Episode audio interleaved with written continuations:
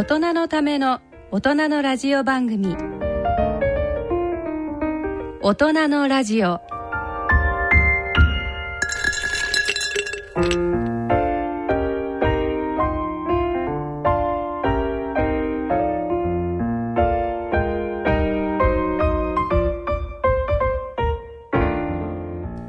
ご機嫌いかがでしょうか？山野ひろ子です。奈良正治です大人のラジオ第4土曜日のこの時間は予防医学の観点からお送りします。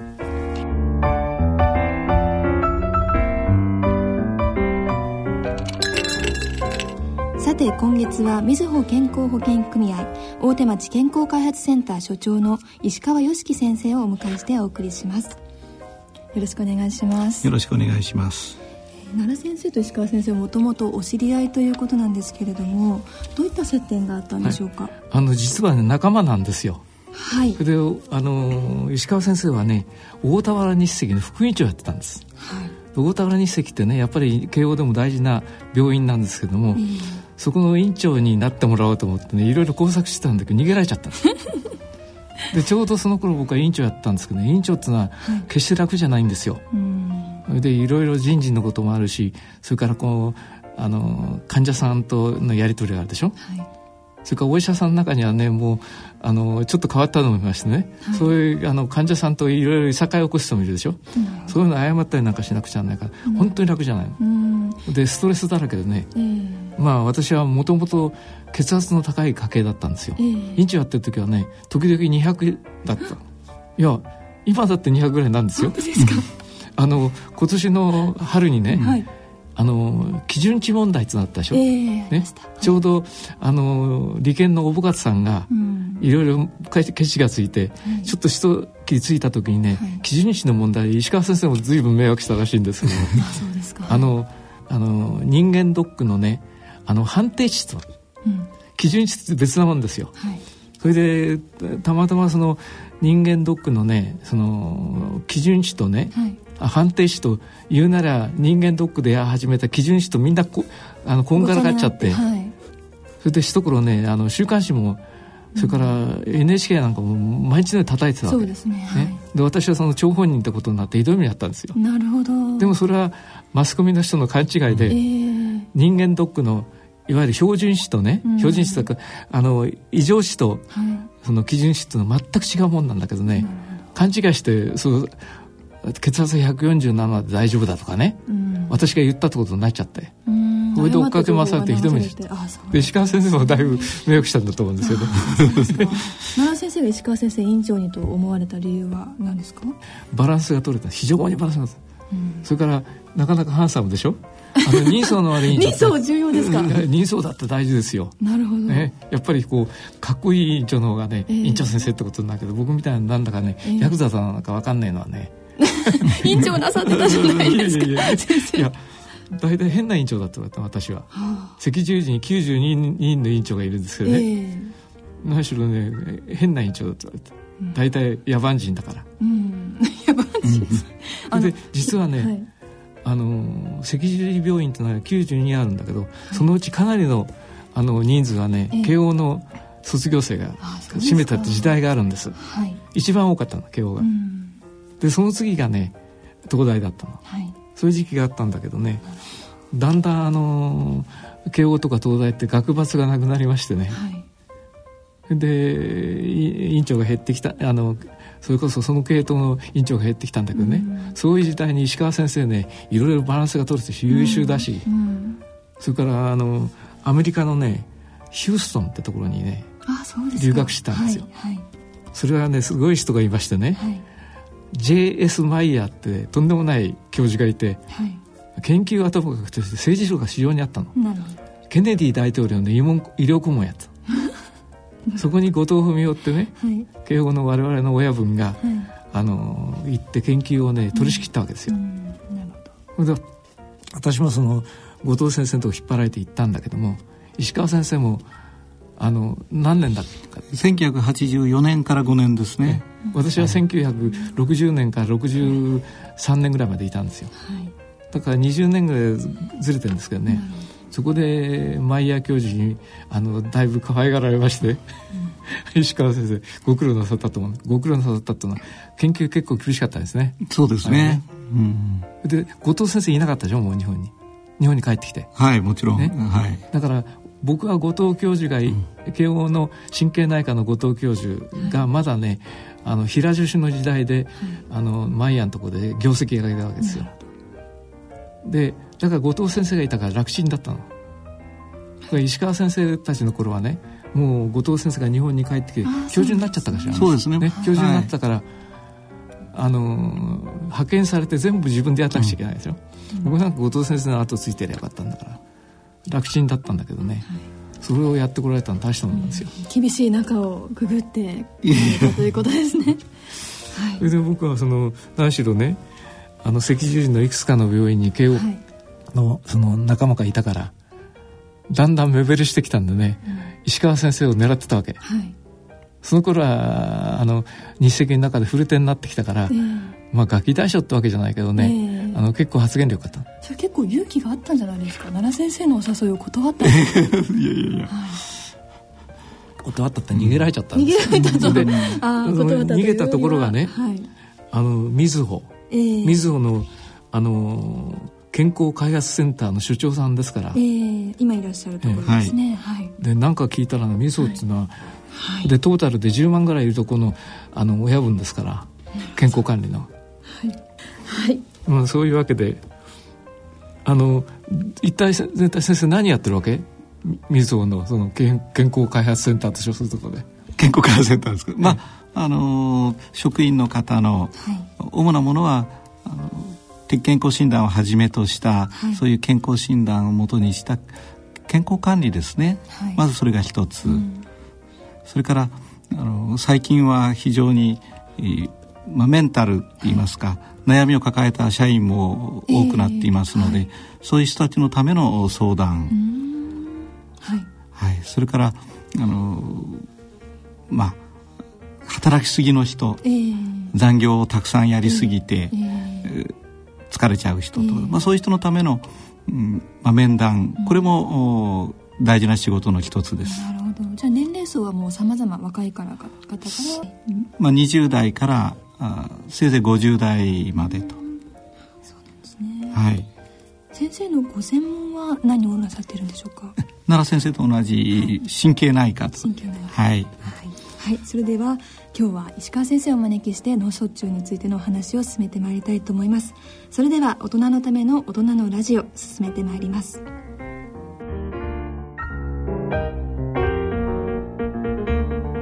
大人のための大人のラジオこの番組は野村証券ほか各社の提供でお送りします。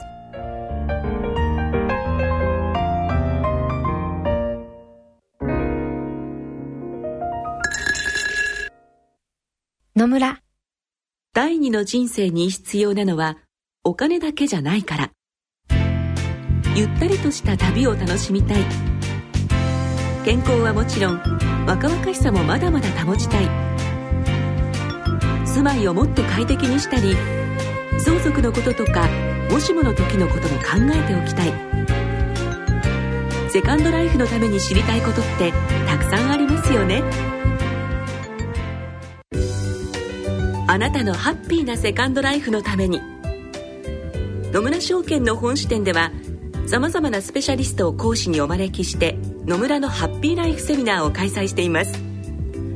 詳細は web で「野村のハッピーライフと検索してください。なお当セミナーではセミナーでご紹介する商品などの勧誘を行う場合があります。それの村に来てみよ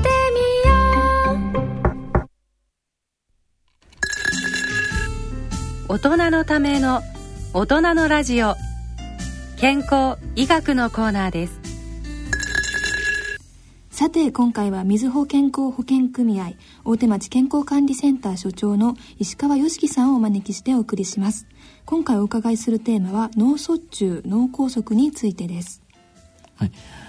えーと、だいぶ寒くなりましたね。で寒くなってくるとね昔からの脳卒中は多くあったんですね、はい、2八の月ってでしょ？景気の悪い時を、はい、2月と8月の2八の月って言うんだけど、えーはい、脳卒中は全くね2発の月には多発するんですよ。で昔はねね、あの血圧が高くなってひっくり返るね、うんはい、脳出血が圧倒的に多かったの、はい、でも最近はね皆さんの生活状態が変わってきてね、はい、脳梗塞って詰まるのが多くなったんですね。なるほど。で二八の月そろそろ二八の月の準備しなくちゃいけませんから、えー、でちょうど石川先生にね、うん、最近の脳卒中のお話をね、聞かせていただこうと思ってお招きしたんです。なるほど。脳出血も脳梗塞も2月寒い方がより起こりやすいということでしょうか？そうですね。あのちょっとね脱線するかもしれませんけど、はい、あの日本はね明治維新の後ね、ええ、あの感染症全盛時代だと、はい、あのチブスとか、コレラとか、うん、そういうものが圧倒的に多くてね、ね、特に消化器性感染症つって、え消化管の感染症でね、はい、死ぬ人がいっぱいいたんですよ。不潔だったからあの頃は、はい、それでご存知かどうか分かんないけどあの厚生省がね、はい、ネズミ1匹くらって買った時代があるの。ネズミを捕まえた人は。はい、ええあのそれをいくらで買いますよって時代があった。それはネズミ退治のためですか、うん、ネズミ退治のため。ネズミがね、はい、そのいろいろ腸チフスとかそういうものをあのこれペストとかね、えー、特にペスト、はい、ペストの感染源になるってことでなんとかネズミを撲滅しようってんでね、はい、猫を飼わしたりね、それからあのネズミを捕まえて持ってくるといくらで買ってた時代が すごい時代ですね、うん、ええ、はい、ちょっと想像できないでしょ、はい、それからあのその次はね角形で死ぬ人が多かった、はい、角形報告って言われた、はい、それから私が医者になった頃ね、うん。はい、今度はその肺結核で死ぬ人が多かったの。結核報告と、でそれがストレプトマイシンという薬ができちゃって、あのー、肺結核も治るようになったでしょ、うんうん、そしたら今度はね脳卒中で死ぬ人が圧倒的に多いんでね、日本は脳卒中が非常に多かったんですね、だから脳卒中王国って言われた某国。某国。某国、はい、で発展途上国っていうのはね、はい、やっぱり感染症で死ぬ人非常に多いんです。はい。ね、だけどだんだんだんだん生活レベルが上がってくると、はい、あのいろいろご馳走食べたりなんかするでしょ？えー、で今ご存知だと思いますけど、うん、生活習慣病が非常に増えてきたでしょ？うんうん。はい、で生活習慣病っていうのは、まあ、いろいろありますけど今圧倒的に多いのは心臓病で。はい、で心臓病でなんでおかしくなるかっつったら、はい、血管が詰まっていくことで、うん、でもあの昔はね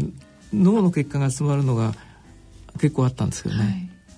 はい、もう今あの石川先生たちのね、レベルの先生たちがどんどんどんどん増えてきたから、あのそういうものをある程度防ぐことができるようになって。だから生活習慣でそういう病気になっちゃうんで、だからもっぱらそういうことを石川先生はあの水穂で指導してるんだと思うんですよね、はい、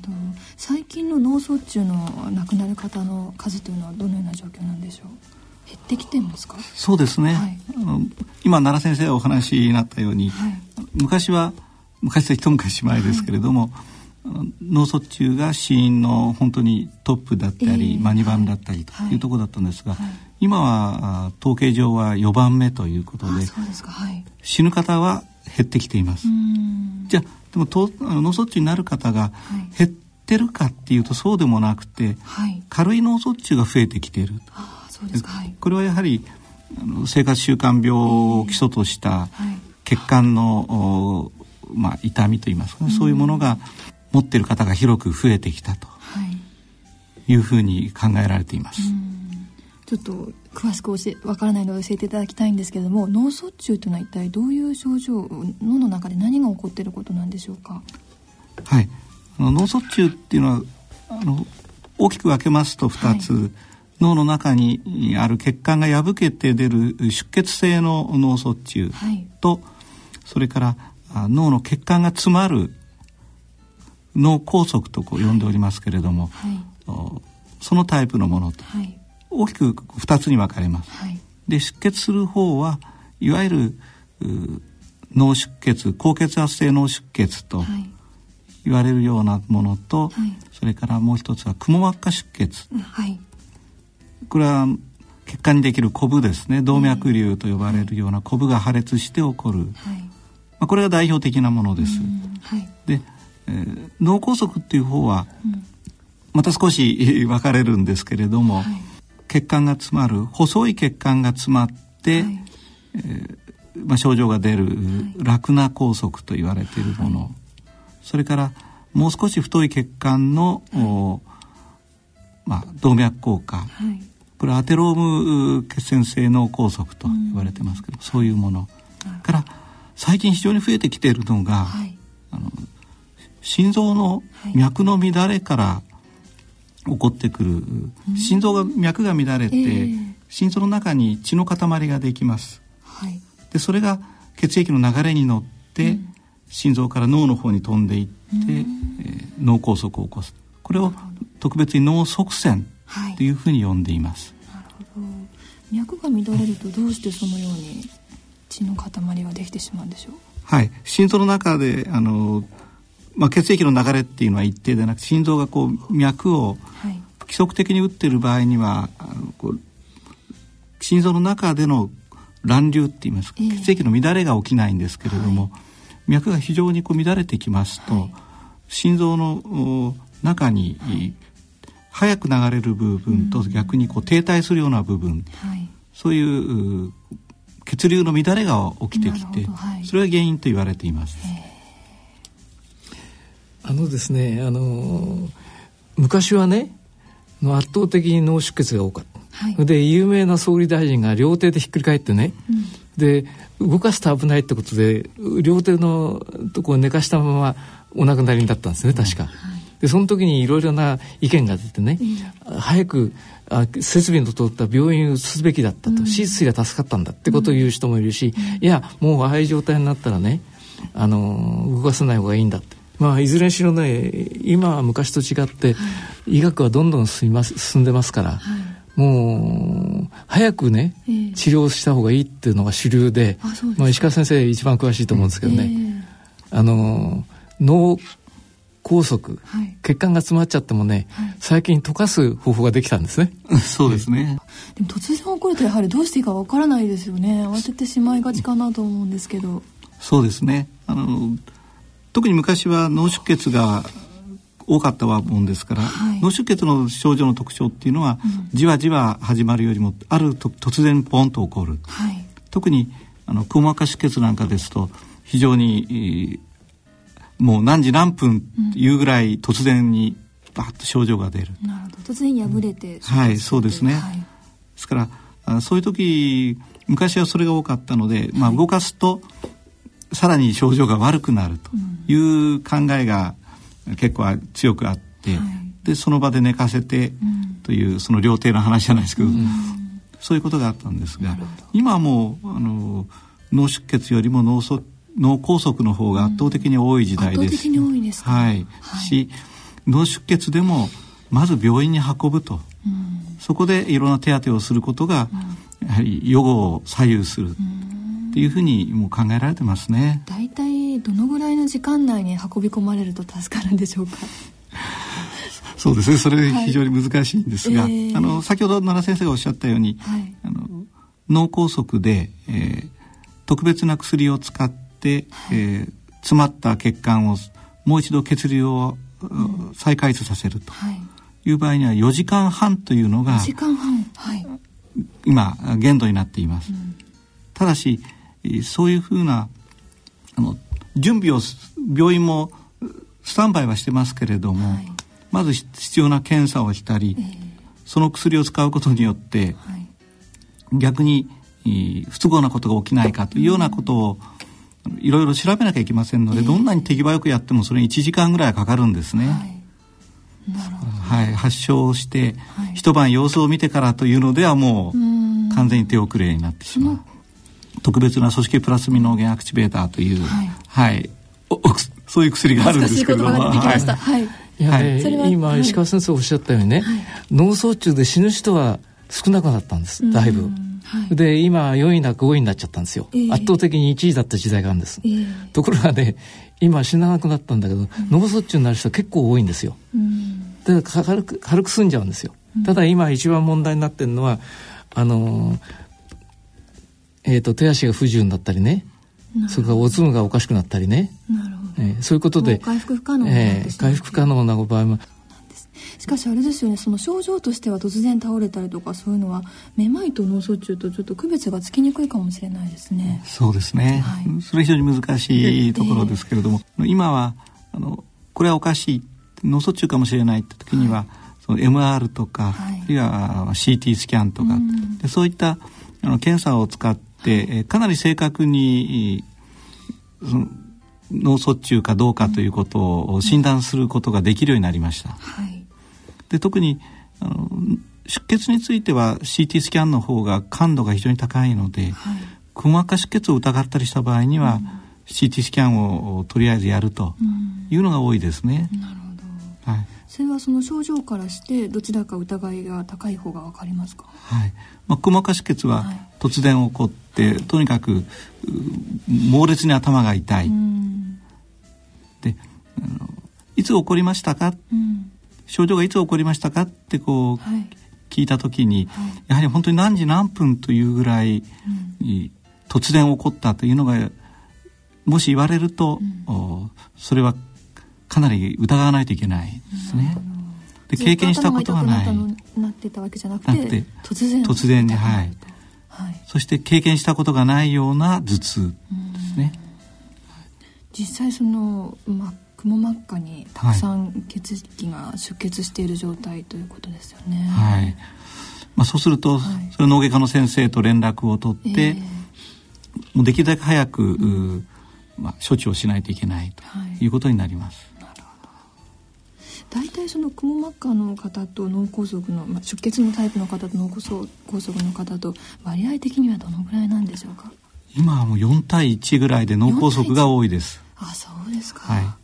ということはある意味お薬で治るタイプの方が多いということですそうですね、はい、だ知らないでね脳梗塞持ってる人がいっぱいいるんですよ、はい、ね。私なんかいい例なんですけどね自分はあの脳梗塞あると夢にも思ってなかったですよ、うん、たまたまその専門家がね、はい、院長ね先生の脳梗塞5つありましたなんて嬉しそうな顔してるわけ。なんで嬉しいんですか、ね、それ嬉しそうな顔してるって、はい、やっぱりね僕がおかしくなっちゃっちゃ気の毒だと思ってるからね、えー、なニヤニヤ笑ったりなんかして話しないもんでしょ？そうですよ、うん、ところがねあの嬉しそうな顔してね院長先生ね、うん、先生のねあの症状内脳梗塞がねちょうどあの5末ぐらいの脳梗塞が一切ありました、うん、いうわけ。でもこっちもね、うん、自分は死なないと思ってるからああそうかいって言ってるわけ。でもあのぐるぐるめまいって言ったんですね、はい。はい、くるくる周りが回るめまいがあって、はい、それは僕は昔ねぐるぐるめまいって非常に危ないと、というのは脳幹部とかね、はい、小脳あたりに梗塞が起こるとね、えー、あるいは出血が起こるとこうぐるぐるめまいでね、うん、非常に危ないんですよ、うん、でぐるぐるめまいが起こったらすぐ病院に行けってことを僕は書いてたの。なるほど。で自分がある時起こしたわけですよ。それは大変だったわけですぐその僕のいた病院に行ったわけ、うん、でそのみんな専門家がいるわけですよ、はい、みんなで間違えたわけ。自分が脳卒中の専門家奈良先生が専門家としておっしゃるから信じてしまいます。いやいやいやはい、だってそのぐるぐるめまいってのは非常に危険だってみんな思い込んでしょ、うん、ぐるぐるは先生がお名前を付けられたんですか、そうなんですよ、はい、ぐるぐるめまいとかね。ふらふらめまい。とかね、はい、よろよろめまい。面白い名前のめまいははいわかりやすいです。で昔からぐるぐるめまいって非常に怖いってことを教わってたわけですね我々は、だから自分が起こったっていよいよ来たかと思ったわけ、それなら何のことはないね、一番多いのは耳石って耳の中のバランスを取る石がね、はい、年を取るとあのだんだんだんだん崩れて、ね、ボロボロ出てくるわけですよ。はい、それがたまたま出てくるとあのそうぐるぐるめまいが起こるわけですよ。でぐるぐるめまいのね8割近くがそれなんですって。でも我々は脳卒中を専門としてると思ってるから、はい、やったと思って、自分はぐるぐるめまいだからいよいよ危ねえよと思ったわけですね、はい、とんでもないんですよそれはもう十何年前の話ですから。まだ生きてますから。めまいというと他には症状がありますか？めまいもちろん心配な症状の一つなんですが、はい、一般にあの脳卒中で一般の人がですね、はい、あのこういう症状があったら気をつけましょうっていうのを今あファストっていうふうに言ってファースト、はい、ファーストですかね。はい、で一つはあの顔の麻痺です。顔面のうまく目が閉じられない、あるいは口顔が歪んでしまうという、顔の神運動神経の麻痺、はい、これが一つ、はい、それからあの片方のアーム、はい、えー、あの腕がうまく動かない、あるいは足が動かない、まあこれはアームというの腕を取ってますけれども、そして、えー、3つ目がスピーチの S ですね、ですから言葉がうまく喋れない、顔が歪んでしまう、あるいは片方の手がうまく動かない、そしてうまく喋れない、こういうものがあったら最後の T っていうのはタイム時間ですから急いで病院に行きなさいと。なるほど。これも合言葉のようにしてファースト。まあ、あの細かい症状を言い出すときりがない話ですが、一般の方に分かるように今それを盛んに宣伝しています。病院は結構日本全国にあるんですか？そうですね、はい、日本ほどそういった MR とか CT が、えーはい、多く備えられている病院のある国はありませんので、うん、どんな地方に行ってもあの中心になる病院にはまずそういう診察を受けることは可能だと思います。ちなみにさっき気になったんですけど奈良先生の頭の中にはサイレントエリアに5箇所、はい、これはこのまま放置してもよろしいでしょうか？あのね、はい。あの我々年取るとあちこちシミができるでしょ、はい、それと同じようなのが脳にもできるわけですよ。小さい血管が詰まっちゃうそこから先が抜けちゃってね、えー、あのなくなってるところもあるんですよ。なるほど。で特にあの今石川先生のおっしゃった話するのがおかしくなるって話しましたね。喋、はい、れなくなる、はい、僕もねあの失語症って言いましてね、はい、人の名前がパッと浮かばなくなっちゃったりね。ついこの間までちゃんと覚えてるやつを出てこなくなるんですよ。ね、はい、それからあの失認っつうのがありましてね、はい、極端な場合は奥さんの顔見てあんたの名前なんつうんだっけ？そういうのは失認ですよ。奥さんと他の人と間違えちゃうとかね。それから執行っていうのは僕も時々気が付くんですけどね、はい、あの水道とねお湯が出るあの蛇口があったっすでしょ、はい。お湯を出すつもりで水の方でひねったりねそういうのをしっこ間違えること、はい、行動と、はい、それから認めることと、はい、それから喋ることと、うん、それを神経の三種って言うんですよ。ね、だからそのうちの、まあ誰でも起こるんですね。僕なんかもいい例で、うん、あの人の名前特にあの看護師さんのね、名前がパッと浮かばなくなるんですよ。それで何やったかっつったらあんたたちみんなね患者さんのためにサービスだ患者さんのために。実は誰のためかと、はい、そうなんですよ、はい、で入ってはみんなつけたでしょ、うん、と君君あなんとかさんって言うわけですよ、うん、やっぱりあんたとかねあいつはとかそういうことはねやっぱりそろそろ危ない、うん、でもみんなあのあなたの年だってもう彼女はとかね、はい、彼氏はってこと言うでしょ？言います。言葉が思い出せない時があります、ね、はい、そんなの僕はザラですから。そうかじゃああのそこまで心配しなくてもいいんですが例えば脳の中にいくつかの 脳梗塞。そうですね。エリアがあっても、はい、はい。うん。まあ、の脳はいろんな機能を分担してやっていますから、はい、どこの部位にどういう障害が起きたかってことによって症状が非常に変わるということ、はい、それから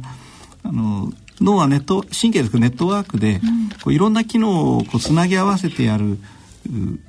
複雑な機能も、担ってるわけですね。はい、今奈良先生おっしゃった例えば失語、はい、失語症っていうのも、はい、単に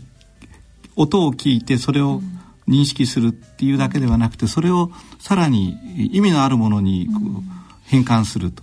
い。う機能を持ってるわけですね。ですからあの人から聞いた言葉を理解しても、それに返事をしようと思っても、かん自分の考えたことがうまく言葉にならないという運動性失語っていうのがありますし喋、はい、る方はうまくいくんですが、人から聞いて今日本語でこうお話してますけども、えー、それ、はい、全く見知らぬ国の言葉を聞いてるように何を言われてるんだか全然わからない。音は聞こえるんだけれども、それを理解することができないっていう、まあ、感覚性失語、なるほど、はい、先ほどおっしゃったそのファーストの中にスピーチというのがありましたけど、はい、それは？そうですね、はい、広い意味ではその失語ということも入れますけれども、まずはあろれつが回らないっていうようにうまく話せない喋れない、はい。はいいうことですね。運動の部分、ね、はいはい、むしろ話すために必要な、はい、舌の動きだとか、うん、口の動き、うん、そういうものがうまくいかないという。うん、はい。まあ、あの複雑な症状っていっぱいありますので、ね、あんまりそういうこと言い始めてきりがないので、えーはい、単純にあの顔、はい、それから腕、はい、からあ口、ここがおかしければ、タイムもうぐずぐずしないで、えー、医療機関に行きなさいと。ね、なんかその物忘れとかだともうね日常茶飯事に結構起こってたりなんか、はい、これはもしかしてその傾向があると思い始めるとちょっとあのキリがないような気もしますけど。その境界は難しいですね。難しいですね。だからあのね時々あの人の名前が浮かばなくなってもね、うん、これはごく平均的なものだよって慰めてくれる人もいるんですよ、はい、だけどね日によって随分ブレるわけだ今日は冴えてるなってポンポンポンポン出てくるわけですところが今日は調子悪いなった時はね、あの出てこなかった例えば石川先生っていうのがねふっと浮かばなくなっちゃって「あんた誰だったっけ?」っていうようになったんです悲しいですね。こんなに親しくていらっしゃるのに。それからもっと面白いのはね、あの脳っつうのはねだんだんその発育してくるわけですよ、あの人間があのなんつう人間らしくなっていくためにはねいろいろその新しい機能が付加されるわけ、はい、で実はね脳の機能で前頭葉があるの、うん、前の方、はい、そこは抑制機能なんですよ、はい、抑制機能って何かっつったら例えばお腹空いたから食べたいと思ってもね、うん、あ今まだね食事の時間じゃないとかね、うん、でまだ我慢しよう、それから綺麗な人そば行ってみようって言ったって「あいやあんたの立場でよくねえからねあのダメですよ」っていうのも抑制機能、ところがねだんだんだんだんあのそういう抑制機能そういうところの方がね早くなくなってくるんです。一番最後に出て出てくる そうなんです。だから時々ね、はい、そのなんつう結構紳士がね、うん、おかしな格好して歩ったりね、うん、それからあのこういうことしたいと思ってもあのそれが抑制的なんでやっちゃうってことがあるわけですよね。だから私もね危ねえなと思ってるんです。けどねそれは脳が発達してるのか退化してるのかちょっと、発達。一番最後に発達したものが早く退化するんじゃないかと私は思ってるんですよ、うん、なるほど、ね、そういえばこの間こんな話をしていいのか分からない。この間同窓会に行ったんですね、ええ、中学校の同窓会で、はい、20年ぐらい20年ぶりぐらいに会ったので結構知らない人がいっぱいいたんですけど 同窓会が終わる頃ぐらいに多分2時間ぐらい経ってたと思うんですけど、うん、なんとなく思い出し始めたんですよ、うんうん、あの子だっていう。その場ではすぐ思い出せなかったんですけど、はい、後からあそういえばあの子だっていうのか人が3人ぐらいいて私は相当脳が鈍いんじゃないかと あの思ったんですけど。いやみんなそうなんですよね。うん、なんか接してるうちにね、まなんか回路がつながったりすることってあるのかななんて思ってみたりとかですね。まあ、奈良先生の今おっしゃった認知症と今言われている病気の、はい、昔は血管性こう小さい拘束がたくさんあって、はい、それでそれの慣れの果てみたいになってなるっていう考えが割と強かったんですけれども、はい、そうではなくて今はアルツハイマー病というその神経細胞そのものの変性、はい。えー、特殊なタンパクが脳に蓄積されて、それで神経細胞が死んでってしまう。うまあ、そちらが非常に多いということが、まあ、言われてはいるんですが、はい、それでも先ほどお話したような症状が出たり、うん、脳卒中っていうのは本当に人間の生活の質を落とす病気ですので、はい、なんとかそれを起こさないように、うん、うまくコントロールしたいですね。はい、で我々特に、まあ、健康開発センター、うん、そういうところでやってるのは、まあ、生活習慣病をまず、せいぜい50代ぐらいまでの方ですが、うまくコントロールして、うん、もう会社を辞めた後とかですね、はい、6070になってからそういうふうに倒れることが少しでも減るようにということを考えてやっています。若いうちからそれに備えていく、ということですか。でそれの一番大事なのが、血圧ですね、高血圧。はいこれはもう血管を守るためには一番大事なことだと思います。はい。この健康開発という名前がちょっとあの新しい感じがするんですけれども、はい。はい。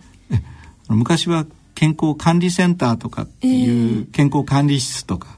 言ってることがとても多かったと思うんですが、はい、まあ、単に健康診断うんまあ、1年に一遍皆さんやりますけども、うん、それをやって、はい、で、えー、判定をつけて配っておしまいというような、はい、そういうこともあったんですがそれではおかしい、はい、今お話したように健康開発今健康一見健康に見える方も、うん、それをずっと長く、うん、続けると、い、うことですね。あのよく日本人の平均寿命は伸びたけれども、うん、健康寿命は一体どうなんだって言いますね。はい、その健康で人間らしくというか生き生きと生活できる期間を長くしたい。はい、それのまあ一つの方法として、うん、その働く人たちの、健康を開発していくと。開発なんていうかすごくイノベーティブな感じが しますね。はい。はい、ちょっとある意味そこまでこう今まであの研究がたくさんなされてきてない分野かもしれないですね。そうですね。あのまあ予防、はい、予防医学っていうのがありますけれども、はい、あのまあ三次予防っていうのは再発防止、はい、もうすでに起こった方があもう一回起こさないようにする。うん、で二次予防っていうのは早期発見早期治療って言いますか、あのできるだけ、えー、早めに見つけて早く治せばよくなるよっていう。うん。うんで我々はむしろそのもっと前一時予防。一時予防。まずそういう状態にならないようにするにはどうしたらいいかっていうところによりウエイトを置いてやっていると。はい。うん、ですからそれがあの血圧が高い人を早く見つけて治療を開始するという二次予防よりも前に、血圧を高くしないようにする。うん、でそれがあの秋田県なんかで成功した減塩塩気を減らす、はい。はい食事を改善していくというような、そういうことですね。分かりやすく。ですからその一時予防に、はい、うんまあ、取り組んでいきましょうという気持ちが込められている。そうなんですね、はい、生活の中で取り組みやすいようなことをご紹介くださってるんでしょうか？そうですね。まずは三度三食べる食事の問題、うんはい、それから日々の運動の問題、はい、からまああ嗜好品ですけどもなかなか生活切らせない。アルコールタバコ、そういう問題。そして非常に大きな今話題になっているのは肥満ですね。肥満。はい。太ってしまうという、はい、はい、肥満は増えてるんでしょうか？増えてると思います、うん、これは奈良先生の方が毒学会のあれでそうですね。あの、はい、私アメリカ行ってた時ね、はい、あのまあ確かに太ってる人はいたんですよ、うん、だけどそれからまた10年ぐらい経って行ったらね、はい、結構軍資金みたいのがねアメリカにいっぱいいるように気が付いたわけ、うん、でまた何年か経って行ったらね、はい、みんな軍資金みたいになって。みんな軍資金って。いや本当に太ってる人が増えた。の日本もだんだんそうなってきたでしょ？ね。それをその、なんとか指導して、あの太ってる人をできるだけね正常な体重に抑えようっていうのはそのみずほなんですよ。それから血圧をね上げっぱなしにすると具合悪いですよと。だからある程度うまくそれをコントロールしなさいっていうのもみずほなんですよ。ね、それから食事はね血圧が上がったりね、はい、それからいろいろまあ糖尿病が原因だったこと非常に多いんですよね。うん、今糖尿病増えてて、はい、糖尿病の予備軍がね1000万人近くあるっていうようなこと言ってる。本当ですか、ねでもそのだんだんだんだんそういう基準が厳しくなってきたんですよ。はい、基準というかその判定値が。うん、そしたら増えるしかないですね。そうですね。はい、だから、あの世界的に文明国は、うん、あの非常にそういうあの生活習慣で起こってくる肥満とか、糖尿病とか、高血圧とかそういうのが多いから、そういうものを減らそうってことであの世界中のねあのなんですかいわゆるあの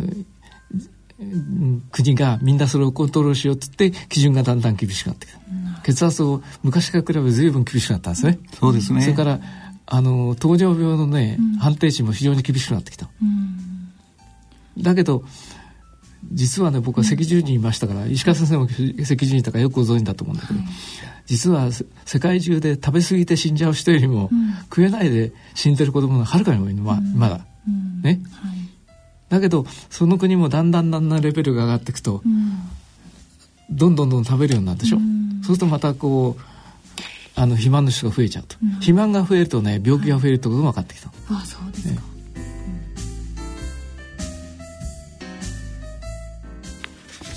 はい、ここに脳卒中予防10か条ということで日本脳卒中協会が挙げているものが10個あります。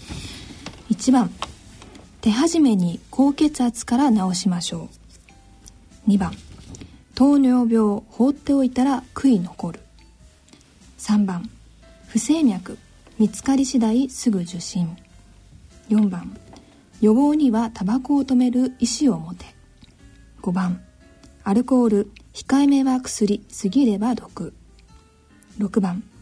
高すぎるコレステロールも見逃すな。7番お食事の塩分脂肪を控えめに。8番体力に合った運動を続けよ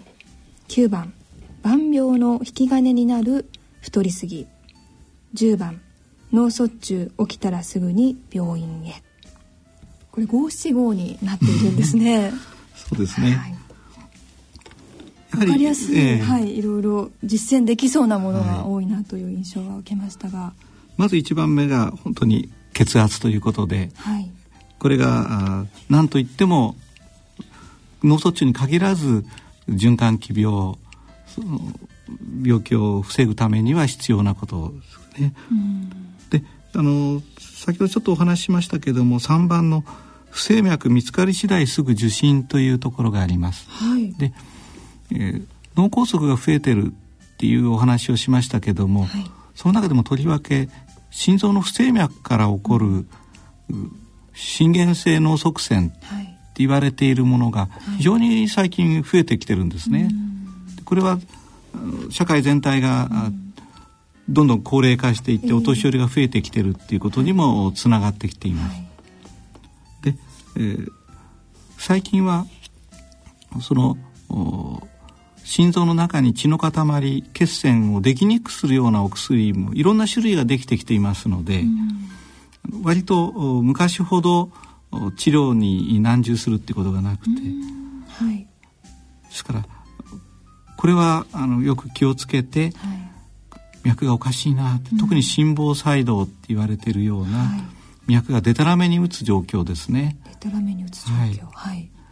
そういう診断をつけたりあるいは自分が気が付いた時には、あのぜひ受診していただいて、心臓の中に血の塊ができにくくするお薬、はい、本当によくなってますので、これをよく主治医の先生と相談して使われることが必要だと思います。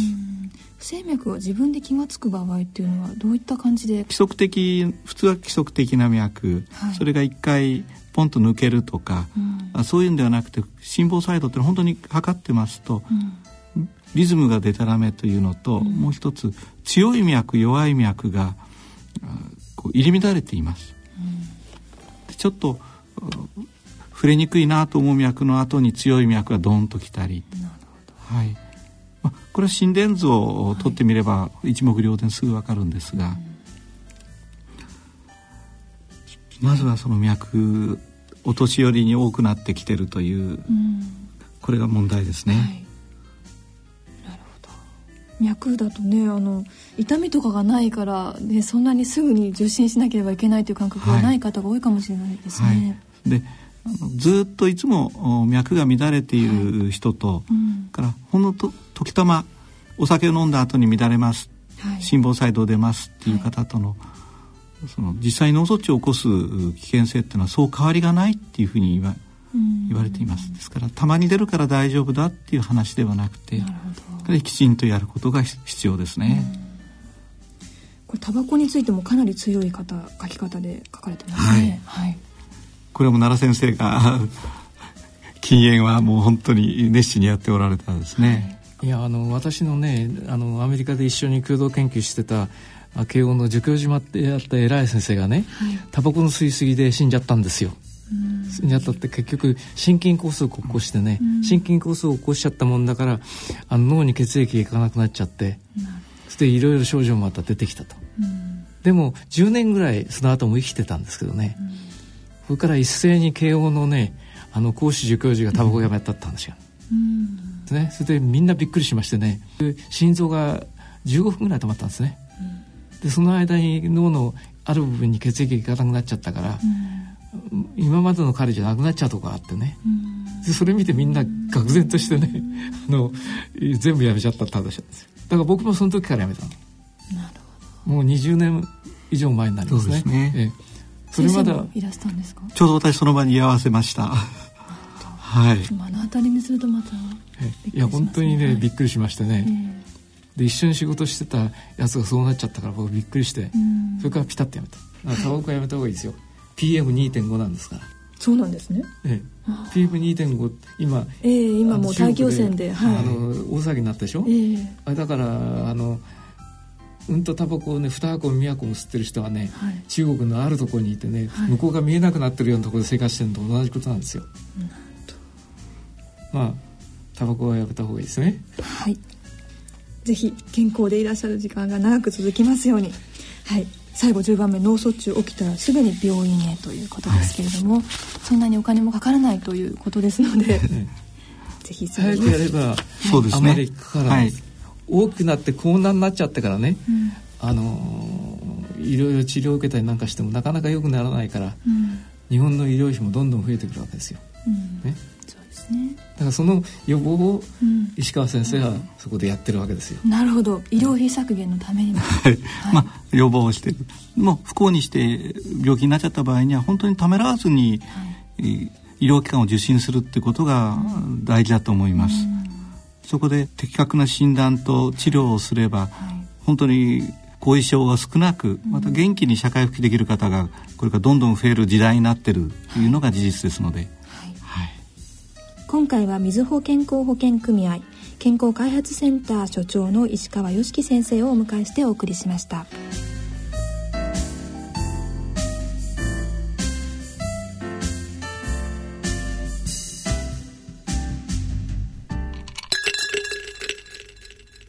野村ちょっと気になるお金の話。今回は相続についてです。お母さん持ってる人は大変なんだね。何のことです？いえね、知り合いでお父さんが亡くなった時の相続税を心配してる人がいてね。平成27年1月から相続税が増税されるようですね。基礎控除額が5000万円、プラス1000万円かける法定相続人の数から3000万円、プラス600万円かける法定相続人の数に変更されるそうだよ。ということは？今までは相続税を払う必要はないと思っていた人でも、場合によっては払う必要が出てきたということなんだ。それは大変。で、お父さん、うちの場合はどうなんですかね？うちは、どっちにしろ心配はないね。お金に関するご相談は、お近くの野村証券へどうぞ。それ野村に大人のための大人のラジオ。予防というのはね病気になるのを防ぐものが予防なんですけどもあの軽く抑えるというのが予防なんですよ、はい、それで、まあ、いずれにしろ脳卒中は非常に昔は怖い病気だったんだけど今は医学が進んでね早く治療する早くめっければねあの昔のようにあの本当に片手足が動かなくなって足を引きずりながら歩くとかそういうことなくなってきたの。はいそれからあの頭もねその若い時と同じように保たれることも分かってきたわけですよね、うん、だから早くあの病院行って今日本はその最新鋭の機械が揃ってますから,、はい、からそういうところで見てもらうと、うん、そして何をやったらいいか何をやっちゃいけないかってことを早くねあの分かってほしいと思うんですよ。まああの私何度も言うんですけど今はねあの治療の時代というより予防の時代なんですね、はい、日本は予防が非常に進んでるんですよ、ね、まああの前にお話したことがあるんだけどワクチンを発明した北里柴三郎は、慶応大学部作った人ですけど、はい、ワクチンを発明してノーベル賞に決まってたんですね、はい、それからその次に食事療法を始めた慈恵を作った高木金弘先生っていうのは、はい、食事療法を世界で初めてやった人、うんうん、それから医学資格試験っていうのを初めてやった人、はい、それからいろいろ衛生面なんかでね非常にその功績があったの後藤新平って人で、うん、その3人があの昔の日本をね予防医学を築いたわけですよ。なるほど。意外にそれみんな知らない。でね、はい。でも今日本はね世界で一番予防の進んでる国なんです。うん、それからそれは何でかっつうとあの健康保険制度国民皆保険制度ができたしそれから今あのうんと特定健診特定保健指導ってなんでしょ、はい、俗称メタボ、はい、メタボを国で始めたわけですよ、うん、そんなことをやってる国はないわけですよねまだ、はい、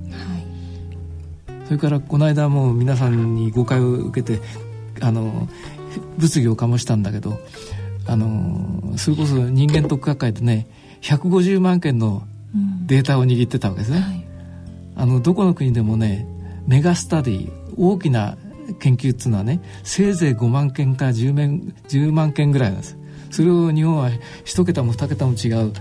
あの150万件、はい、あるいはどんどん重ねていくとねあの200万件300万件あるいは500万件っていうのは蓄積されるんです、うん、そういう国なんですよ、うん、だから世界の予防医学をリードする国だと思ってます私は、でそういうのを担ってくれてるのがあの例えば水戸にいるあの石川先生とか、それからいろいろな人がいるわけですね。はい、で人間ドック学会にそういうそうそうた連中が集まってますから、うん、まあ私の時代もそろそろ終わりだと思ってますけどもどんどん日本のその、予防医学というのはね世界の先端を走って世界の中心になると思ってます。というわけなんですが。その中心を走っていらっしゃる石川先生を 今日お招きできたということですね。はい。はい。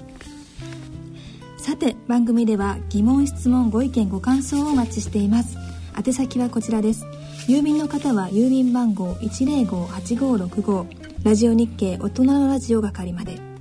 あるいはラジオ日経大人のラジオの番組ホームページからの投稿もお待ちしています。それではお時間となってまいりました。お相手は私山野ひろ子と。奈良正治でお送りいたしました。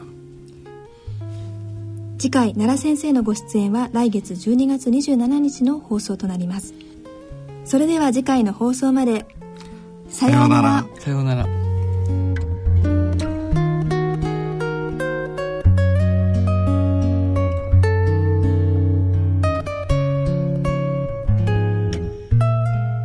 ための大人のラジオこの番組は野村証券ほか各社の提供でお送りしました。